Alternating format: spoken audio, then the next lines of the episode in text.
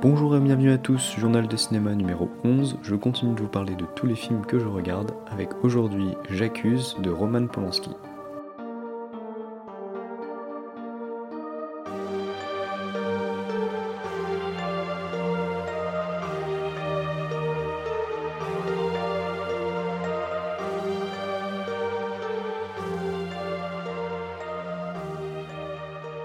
Alors J'accuse, c'est le dernier film de Roman Polanski qui a fait couler beaucoup d'encre ces derniers jours.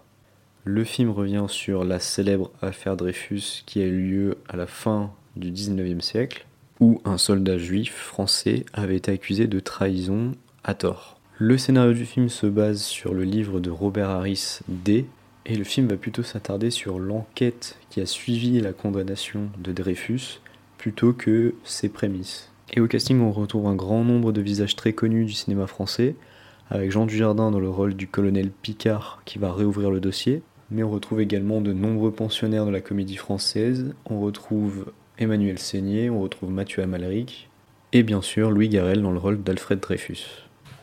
Pour revenir rapidement sur la polémique autour du film, je dirais que je trouve ça assez étonnant de la part de Roman Polanski de faire un film sur une erreur judiciaire euh, en défaveur des victimes quand lui-même n'a pas purgé sa peine.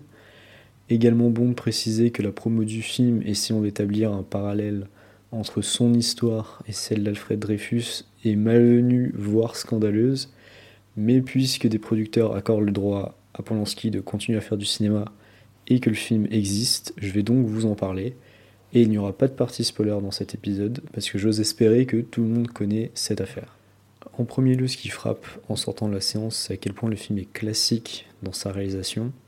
On est sur quelque chose d'extrêmement académique en termes de mise en scène avec euh, quasi aucune prise de risque. L'objectif est simplement de raconter l'histoire avec une visibilité euh, maximale et de façon à ce que tout le monde puisse apprécier le film. Cette décision permet donc de suivre le film sans ennui, mais aussi sans véritablement euh, s'émerveiller dans les choix de mise en scène. D'autant que le début du film est bizarrement assez raté, avec notamment une scène de pique-nique dans les 5 premières minutes que j'ai trouvé très étrange dans sa conception, assez datée et qui est montée relativement à la va-vite. Je me suis clairement dit que si le film euh, débutait comme ça et allait être tourné, filmé, monté de cette manière-là pendant tout le film, ça va être très très dur de ne pas avoir un nanar. Mais miraculeusement, tout rentre dans l'ordre assez vite on a un gros parti pris euh, de narration avec un choix marquant qui va être de faire démarrer l'histoire après la dégradation de Dreyfus, ce qui va donner au film des allures d'enquête policière. On va en effet suivre le lieutenant-colonel Picard, incarné donc par Jean Dujardin, dans sa découverte de l'innocence de Dreyfus et le déroulement de l'exposition des faits jusqu'à la réhabilitation de celui-ci.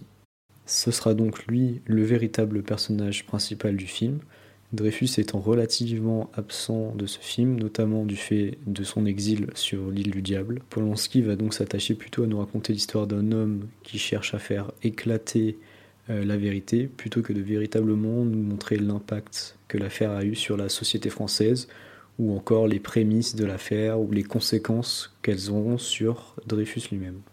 On a en conséquence assez de mal à s'attacher au personnage, même à celui de Dujardin, qui, bien qu'au centre des enjeux, ne dégage pas un charisme particulier. Pourtant, l'enquête en elle-même est prenante et on suit avec intérêt l'affaire et les éléments en faveur de l'innocence de Dreyfus qui se mettent en place sous nos yeux.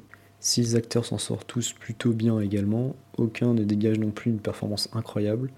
Euh, c'est justifié notamment par le fait que le classicisme du film cherche plus à scolairement nous décrire les faits que susciter une émotion particulière ce qui va notamment donner une très bonne interprétation de la part de Jean Dujardin, mais pas plus, ben justement parce qu'il n'a pas l'occasion de faire plus, il n'a pas la possibilité de faire plus, parce que ben son rôle est écrit de telle manière à ce que euh, son personnage finalement colle à une certaine réalité historique. On va donc rester vraiment en surface de ces personnages, pas trop s'attacher à leurs sentiments, à ce qu'ils ressentent profondément. Et ça, c'est quelque chose que je trouve assez dommage dans le film en général et du coup dans l'interprétation des acteurs. A noter aussi que Louis Garrel est en passe de devenir le Gary Oldman français après sa calvitie dans Le Redoutable pour jouer Godard. Il nous propose une nouvelle calvitie ici pour Dreyfus. Il joue correctement malgré son faible temps de présence à l'écran. Je trouve ça dommage parce que c'était peut-être l'occasion d'en savoir plus sur l'homme Dreyfus qui est présent dans tous les livres d'histoire, mais qu'on connaît finalement assez peu. Si je devais donner un bémol de casting, euh, selon moi, ce serait Emmanuel Seigné, que je trouve pas particulièrement euh, brillant dans son rôle. À sa décharge, son rôle il est assez anecdotique. Euh, les scènes dans l'intimité de Picard, de toute manière, sont probablement les plus dispensables du film. Donc elle joue l'amante du lieutenant-colonel Picard. Et honnêtement, je trouve pas le rôle particulièrement intéressant. Je trouve qu'il apporte pas un intérêt euh, particulier à l'histoire. Donc, euh, doublé d'une interprétation moyenne, bah, je trouve que c'est un des points faibles du film pour moi. Mais pour continuer sur le casting, je trouve qu'il y a un intérêt fort à avoir une foultitude de rôles secondaires vraiment réussis, que ce soit au sein du gouvernement, des renseignements, de la justice, en passant par Émile Zola, etc. On croise nombre d'acteurs habitués des seconds rôles et qui incarnent très bien leur personnage. Par contre, je préfère prévenir à ceux qui y seraient sensibles, le film ne passe clairement pas le test de Bechdel côté distribution. Et je vais vous proposer de passer à mon avis final sur le film sur est-ce que je conseille ou non J'accuse de Roman Polanski.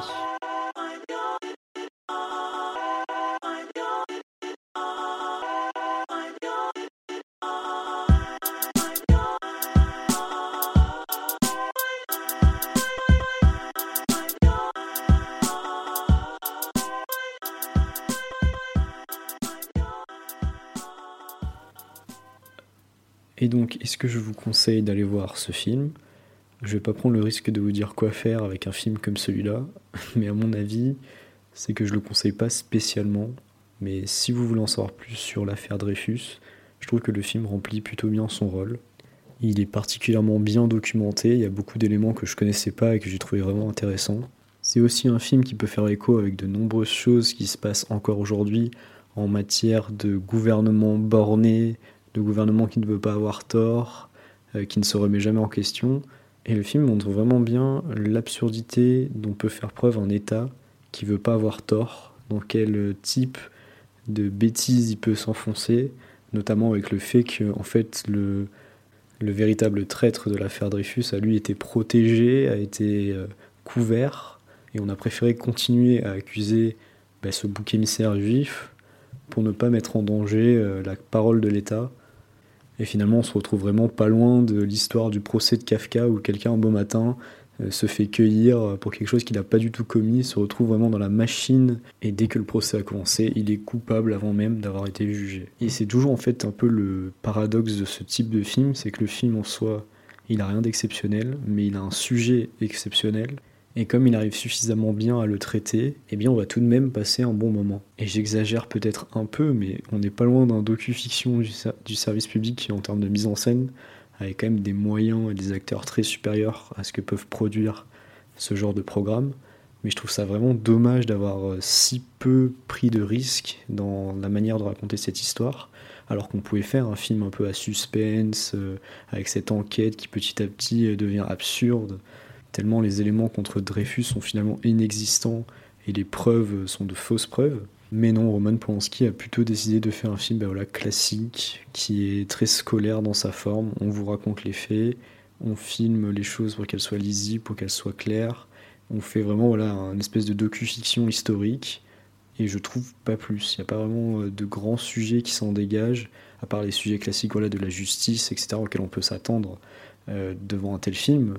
Trouve que politiquement notamment, il y avait beaucoup plus à en dire peut-être sur euh, l'État français de l'époque, sur euh, comment fonctionnaient euh, les institutions, etc.